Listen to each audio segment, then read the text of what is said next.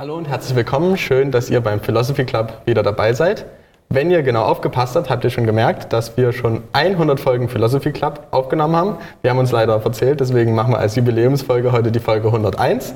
Aber Dirk zum Jubiläum. Feuerwerk, 100, yay. 100 Folgen Philosophy Club oder 101. Warum stellen wir uns überhaupt die Fragen? Warum suchen wir überhaupt nach Wahrheit? Ist das nicht sowieso einfach egal, was da rauskommt? Vielleicht müssen wir mal, vielleicht müssen wir mal zu sagen, was wir Jubiläum feiern. Ja. Also wir trinken Wasser. Die Sektkorken äh, knallen gleich. Aber wir haben gedacht, dass wir gern mit euch feiern wollen und dass wir ein paar Bücher verschenken. Fünf Stück. Ähm, Ich bereite mich gerade vor auf die Offenbarung und habe ein tolles Buch gefunden auf Deutsch über die Offenbarung. Heißt Der Triumph des Lammes. Und wir würden gern fünf Bücher an euch verschicken. Und alles, was ihr dazu machen müsst, ist in die Kommentare schreiben, ähm, welche Folge vom Philosophy Club euch besonders gut geholfen hat oder gut gefallen hat. Warum?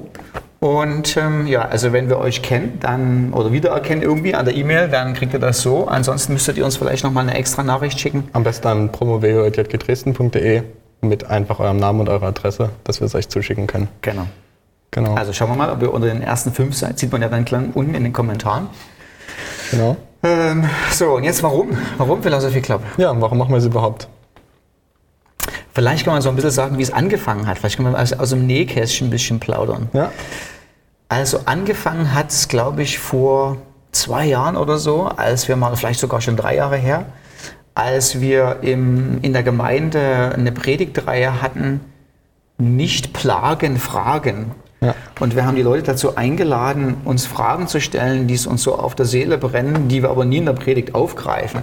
Und es ist ja blöd, ständig irgendwelche Sachen zu predigen, in Anführungsstrichen, die niemand interessiert, währenddessen Christen tiefe Interessen für irgendwas haben und sie kriegen ihre Fragen nicht los. Und dann haben wir einen, und die Resonanz war erstaunlich gut. Wir haben viele gute Fragen gekriegt, haben die so ein bisschen kata- katalogisiert, ähm, zusammengewürfelt und geguckt, die, die die meisten Übereinstimmungen hatten, die haben wir dann in der Predigt aufgegriffen. Dann hatten wir aber eine ganze Menge übrig. Und dann ist es so, und das gefällt mir richtig gut, das ist eine Sache, die ich als Pastor richtig liebe. Ähm, Ich kriege immer wieder so E-Mails gekriegt von Leuten, die fragen, wie ist denn das mit A, B, C oder so, oder da steht doch das und das. Und die E-Mails, die beantworte ich immer sofort. Ja, so. also das ist so ein bisschen, ja, hm, das ist der Trick, ja. Also wenn du willst, dass ich dir gleich antworte, musst du irgendwie eine theologische Frage dazu stellen. Ich weiß nicht, Außer was die ist so kompliziert, dass du erstmal noch ein paar Tage drüber nachdenken musst. ähm, ja, aber trotzdem beschäftigt mich, beschäftigt mich so. Das sind Ja. die E-Mails, die sozusagen nicht verloren gehen. Ja? Also es gibt immer wieder, dass ich mich entschuldigen muss bei Leuten, ja, weil irgendeine E-Mail oder irgendeine Nachricht oder so, keine Ahnung, runtergerutscht oder so, auch wenn mir Leute theologische Fragen stellen, keine Ahnung, da kickt das Adrenalin rein. ich weiß auch nicht warum. Und dann lasse ich alle stehen und liegen. Ja. Sehr zum Ärgernis meiner Frau und, und Knoble und Tüftle. Und ähm, dann nach einer Weile ähm, habe ich aber gemerkt, dass viele der Fragen immer wieder dieselben Fragen sind. Und es ist dann doch schon Mühe, manchmal lange E-Mails zu schreiben und das alles ähm, äh, ja, gut zu erklären. Und ich habe mir gedacht, Mensch, es wäre eigentlich ein, ein cooles Format, wenn die Fragen sowieso fünf, sechs Mal wieder neu gestellt werden, einfach was zu haben, wo man sagt, hey, da haben wir uns schon mal Gedanken gemacht. Guck dir das mal an oder so. Ja. Und da ist die Idee entstanden und dann haben wir losgemacht. Ja. Und erstaunlicherweise kamen dann immer mehr Fragen dazu. und ihr seht, wir haben schon 100 Fragen Ja, das war richtig gut. Also, hey, wir schätzen euer Zuhören und euer Mitmachen. Ähm, man muss ja ganz ehrlich zugeben, ich glaube, wir sind bei den Fragen, die wir haben, Mhm. sind wir irgendwie bei Nummer 300 oder irgend sowas. Ja? Also, es gibt noch eine Menge, noch eine Menge Folgen, die wir machen können. Ja. Ja. Beantwortet noch nicht so richtig die Frage, warum wir überhaupt dran geblieben sind nach, 100, nach 100 Fragen und warum uns so die Suche und das Ringen nach Wahrheit so wichtig ist. Ähm, ich würde sagen, mehrere Indizien ähm, oder mehrere Sachen, die mein Herz beschäftigen. Erstens ist Johannes Kapitel 8, ähm, wo Jesus sagt im Vers 32, äh, ihr werdet die Wahrheit erkennen und die Wahrheit wird euch frei machen.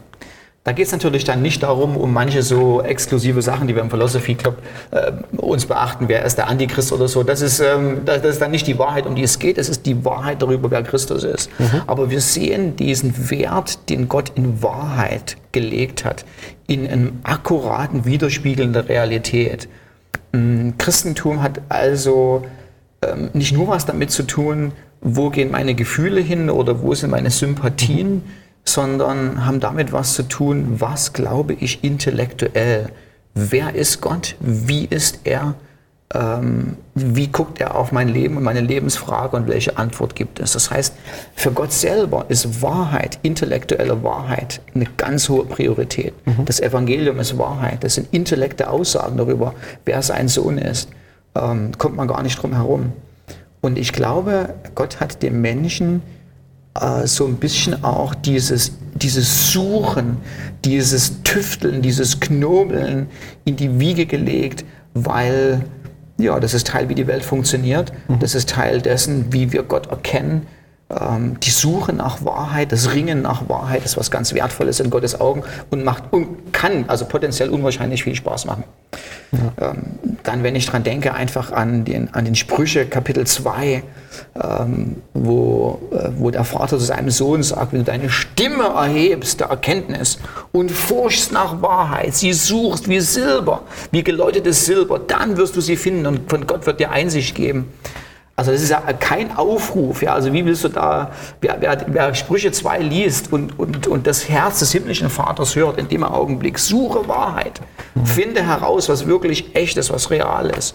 Ähm, der kann um, um das Ringen der Wahrheit gar nicht drum herum kommen. Ähm, ist kostbarer als Silber, kostbarer als Gold, weil sie zur Erkenntnis Gottes führt. Und das wäre wahrscheinlich dann mein, mein, mein Hauptpunkt. Ich glaube, dass Wahrheit, auch wenn es um die kleinen Dinge geht, die jetzt nicht essentiell sind für Rettung, wenn es wirklich wahr ist, wird es dich näher zu Gott bringen. Mhm. Auch wenn es manchmal herausfordernd ist, es wird dir diesen Schritt bringen, wo du sagst, wow, so ist mein Gott. Mhm. Und deshalb habe ich immer noch Lust und viel Freude dran.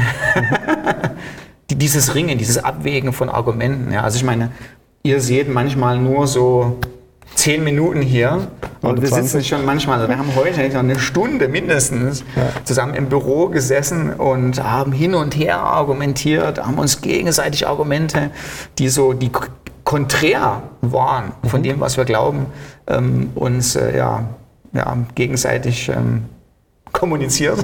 Ja. und haben abgewogen und sagen, wie ist das und wenn das so ist, wie ist das so und das ist eine spannende Sache. Und ich, ich denke, dieses Denken, dieses Forschen nach Wahrheit ist Teil, ist Teil dessen, was Gott gefällt, äh, wenn er gesagt hat, du sollst den Herrn, deinen Gott lieben. Äh, Matthäus 22, 37, mit ganzem, mit ganzem Herz, mit ganzer Seele, mit ganzem Verstand. Ja. Ja, und ich glaube halt auch, dass wir als Christen uns nicht dafür verstecken müssen. Also es ist nicht so, dass das ja. Christentum irgendwie unlogisch ist oder ja. man einfach nur nicht so genau hingucken darf und dann ja. stimmt alles schon irgendwie, sondern halt, dass wir bewusst halt nach den Dingen suchen können und dass wir auch Absolut. Antworten finden werden. Und dass wir nicht mit offenen Fragen bleiben müssen und es einfach schlucken müssen und einfach hinnehmen müssen. Auch wenn es sicherlich Punkte gibt, wo die Bibel manchmal sagt, ich beantworte die Frage dir nicht. Aber nichtsdestotrotz haben wir an ganz vielen Stellen die Möglichkeit zu suchen und die Wahrheit auch zu finden. Ja. Ähm, ja. Also die ganzen Naturwissenschaften sind auf dem Nährboden der, der, der christlichen Idee geschaffen worden, ähm, dass es einen Gott gibt, der das, ähm, das Universum mit zuverlässigen Naturgesetzen gegründet hat. Mhm. Und ähm, so die, sagen wir so, das, das, die Naturwissenschaft ist in Schwung gekommen aufgrund von Alchemisten, die in den Klöstern geforscht und gesucht haben, ähm, die nach Heilmethoden gesucht mhm. haben und gefunden haben. Ähm, also da muss sich das Christentum in der Kirchengeschichte, es gibt manche Sachen, die nicht gut gelaufen sind, aber in der Hinsicht sicher nicht schämen. Mhm. Christentum war im Allgemeinen nicht anti-intellektuell geprägt. Ja. ja. ja. Und vor allem vielleicht eine Sache noch, die ich auch ganz spannend finde. Paulus sagt im 2. Timotheus 2,27 an Timotheus, er schreibt den Brief und dann sagt er, denke über diese Dinge nach. Hm? Bedenke die, lass die durch deinen Verstand durchgehen und Gott wird dir Einsicht geben. Das heißt, die Art und Weise, wie Gott Einsicht gibt, wie er Erkenntnis gibt, wo du sagst, ping, der Blitz geht an, mhm. ist manchmal anders als wir Charismatiker. Ich bin Charismatiker, du ja auch, ja. Ja, ja. Wir schätzen die Gaben, ja. Ja. Aber manche Sachen machen die Gaben nicht, ja. Und die Gaben werden nicht den Platz einnehmen des Denkens.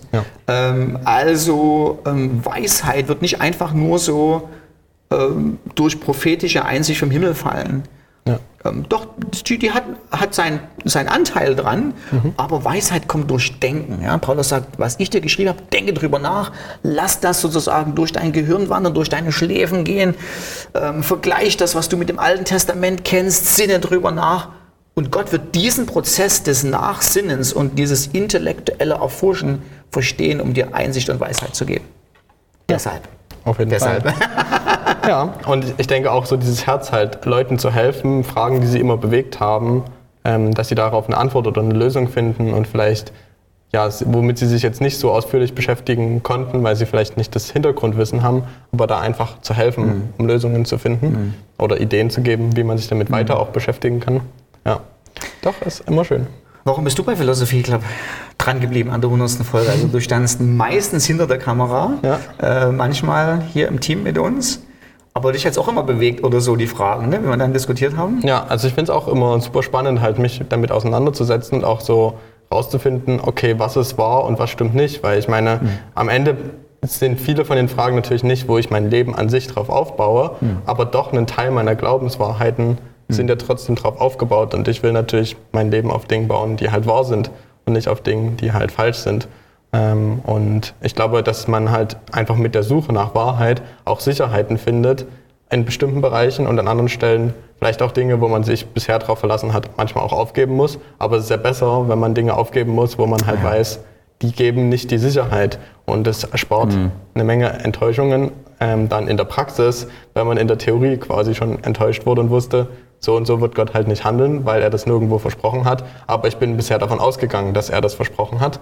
Und damit finde ich halt auch so dieses intellektuell sich auseinanderzusetzen, hilft halt auch klarer zu wissen, was kann ich von Gott erwarten, was kann ich von Gott vielleicht auch nicht erwarten, ähm, was verspricht Gott in seinem Wort, worauf kann ich mich wirklich drauf stützen und was sind Dinge, wo ich vielleicht mein Bild von Gott oder meine Theologie anpassen muss, einfach weil sie nicht der Wahrheit entsprechen. Ja. ja. Das ist so, das ist ein Zeichen von Reife. So, also wenn man, es ist so, so, so ein bisschen so typisch, wenn man so das typisch, das typische äh, Entwickeln eines Christen sieht in der Theologie. Am Anfang schluckt man alles. Alles nimmt man auf, alles glaubt man. Ähm, und dann gibt es so eine Phase und da, da, da trennen sich dann die Wege, ob man bereit ist, alte Dinge auch wieder aufzugeben, zu hinterfragen, gewisse Dinge mit lockerer Hand zu halten, wenn plötzlich ein anderer Christ kommt, der anders glaubt. Ähm, und dann kommt so diese Phase, es passiert immer öfters. Ähm und dann ist so diese Frage, ist man bereit, weil man plötzlich merkt, die Indizien gehen in eine andere Richtung, liebgewonnene Überzeugungen wieder aufzugeben. Und das tut weh. Das tut weh. Aber ähm, äh, wenn irgendwas kaputt geht, in Anführungsstrichen innerlich, also auf eine gesunde Art und Weise, weil man gute Argumente gehört hat, baut Gott halt meistens oder baut Gott eigentlich immer wieder was Gutes drauf auf. Und ja, auch das ist eine tolle Sache. Aber ja, manchmal ist das so dieses, oh nein, das habe ich über Jahrzehnte geglaubt. Ja, so. ja. Ja. Na gut, okay, wir schauen mal, wie viele Folgen wir revidieren müssen. Ne? Also, äh, keine Ahnung, in zehn Jahren gucken wir mal auf die 100 Folgen zurück und gucken mal, welche wir löschen dann. Ja, ein oder zwei haben wir ja schon mal, sind wir später in der späteren Folge schon mal drauf eingegangen Ja. und haben es zumindest teilweise korrigiert. Ähm, ja. Ja. Aber es ist halt auch Teil des Prozesses, weil wir halt Ja. wissen, wir sind auf dem Weg und Ja. würden halt nicht sagen, wir haben die Wahrheit gefunden und die Wahrheit gepachtet und wissen Ja. bei allem 100% Bescheid, sondern es ist immer dieses, wir wollen näher an die Wahrheit Ja. herankommen, Ja. als wir jetzt bisher sind. Ja. Ja. Ein Grund, warum ich Augustinus so liebe, weil er am Ende seines Lebens ein Buch geschrieben hat über die Dinge, die er zurücknimmt, die er im Laufe seiner Predigt gesagt hat, gehört dazu zum christlichen Leben. Ja. Na dann, Ja. cheers zur 101. Folge Genau. und schön, dass ihr dabei seid. Schön, dass ihr bei, äh, dabei seid. Und wir freuen uns auf jeden Fall. Wenn ihr, uns, wenn ihr weitere Fragen habt, könnt ihr uns die natürlich weiterhin schicken. Was Neues, was ihr vielleicht schon gesehen habt oder auch nicht, wir, es gibt den Philosophy Club jetzt auch als Podcast. Werden wir euch hier auch verlinken. Und ansonsten, wie Dirk schon gesagt hat, es gibt Vorbereitungen für etwas zur Offenbarung. Wenn ihr dazu mehr wissen wollt, schreibt uns eine E-Mail. Es wird eine Bibelschule direkt live vor Ort geben. Ja, cool. genau. Sehr schön. Wir freuen uns drauf. Ja, So, bis bald. Tschüss. Tschüss.